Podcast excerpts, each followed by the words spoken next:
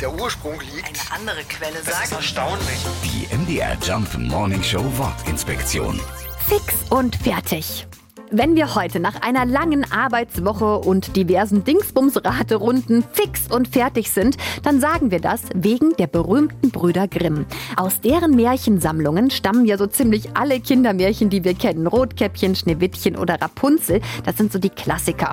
Und dann gibt's da aber noch sowas wie Marienkind, der singende Knochen oder Herr Fix und fertig. Auch das sind Märchen, die aber nie so richtig bekannt geworden sind. Könnte daran liegen, dass bei Herr Fix und Fertig zwar auch eine Prinzessin vorkommt, es aber ansonsten ein ziemlich brutales Märchen ist. Die Hauptfigur verliert zum Beispiel ein Auge und muss Einhörner töten. Nicht unbedingt was für Kinder. Dementsprechend ist es auch in der zweiten Auflage von Grimms Märchen rausgestrichen worden.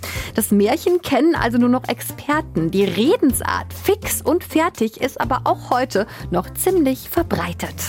Die MDR Jump Wortinspektion. Jeden Morgen in der MDR Job Morning Show mit Sarah von Neuburg und Lars Christian Kade. Und jederzeit in der ARD Audiothek.